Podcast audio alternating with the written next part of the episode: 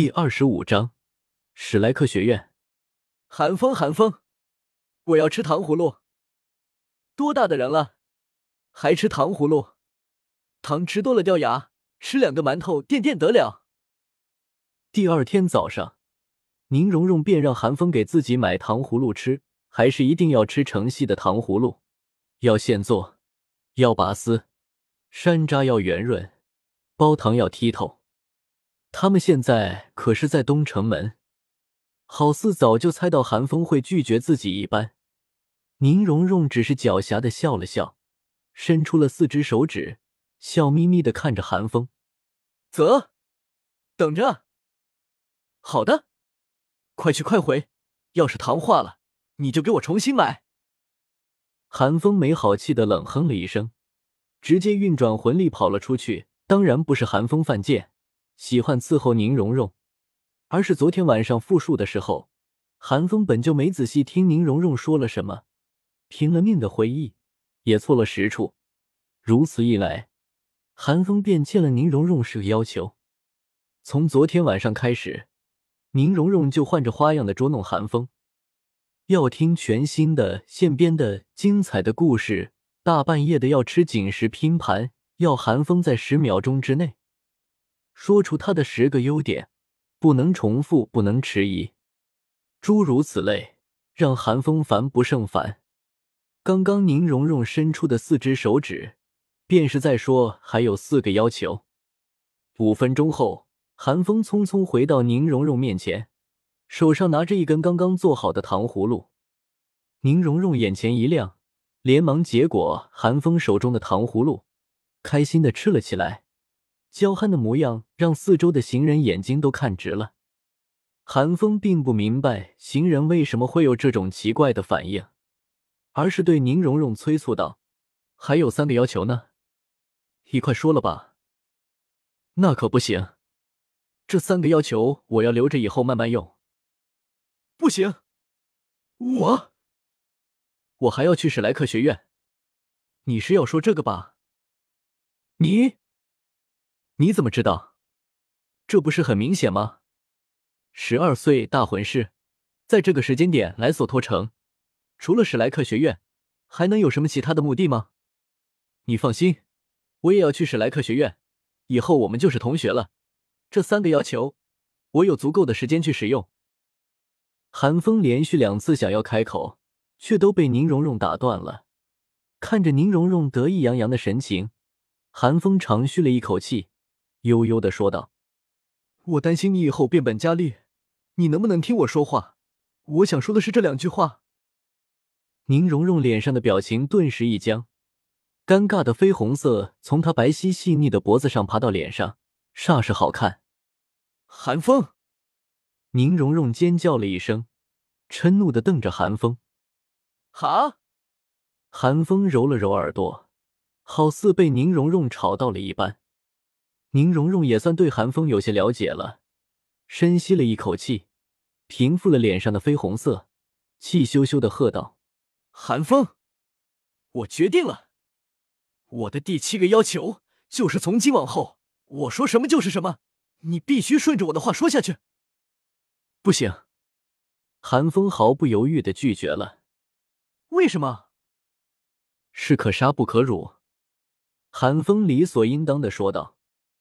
宁荣荣气急，好不容易平复的心情再次急剧波动起来。韩风，你就不能有一天不让我生气吗？我们才认识两天，不要说的好像我们认识很久一样。而且我的本意并不是让你生气，我只是在理性陈述和分析。至于你为什么生气，初步断定是因为心眼小。韩风嗤笑了一声，毫不留情。韩风。有没有人说过你说话的时候很让人讨厌？没有。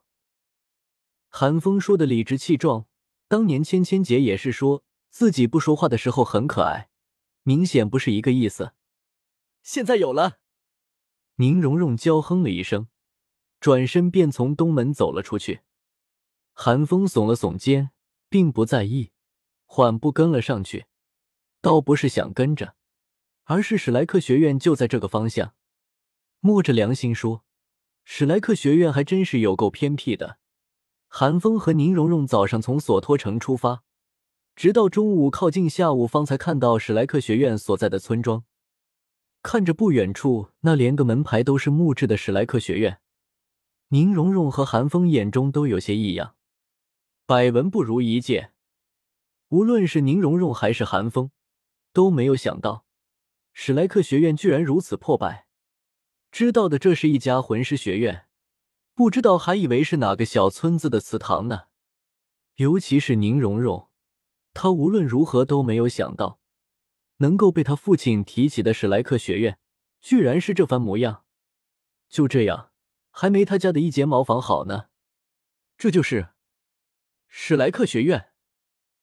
宁荣荣迟疑了片刻，也不知道是在自言自语，还是在问韩风般的开口道：“韩风还好点，早就知道史莱克学院破败，虽然破败的有些超过了他的预料，但至少不会像宁荣荣那般落差。”不要用片面的目光看待问题。宁荣荣娇哼了一声，韩风说的话，他老早之前就从宁风致口中听过了，自然不会被韩风糊弄。你放心，我可不想回家。而且既然我爸爸说这个学院不同寻常，就肯定有原因。就算你害怕退缩了，我也不会走的。说罢，宁荣荣也不管韩风，大步向着史莱克学院而去。韩风自然不可能退缩，他穿越的这十二年，第一个目标就是史莱克，怎么可能在这时候离开？更何况，韩风还知道，不出意外的话，莫约半年之后，史莱克学院就能鸟枪换炮了。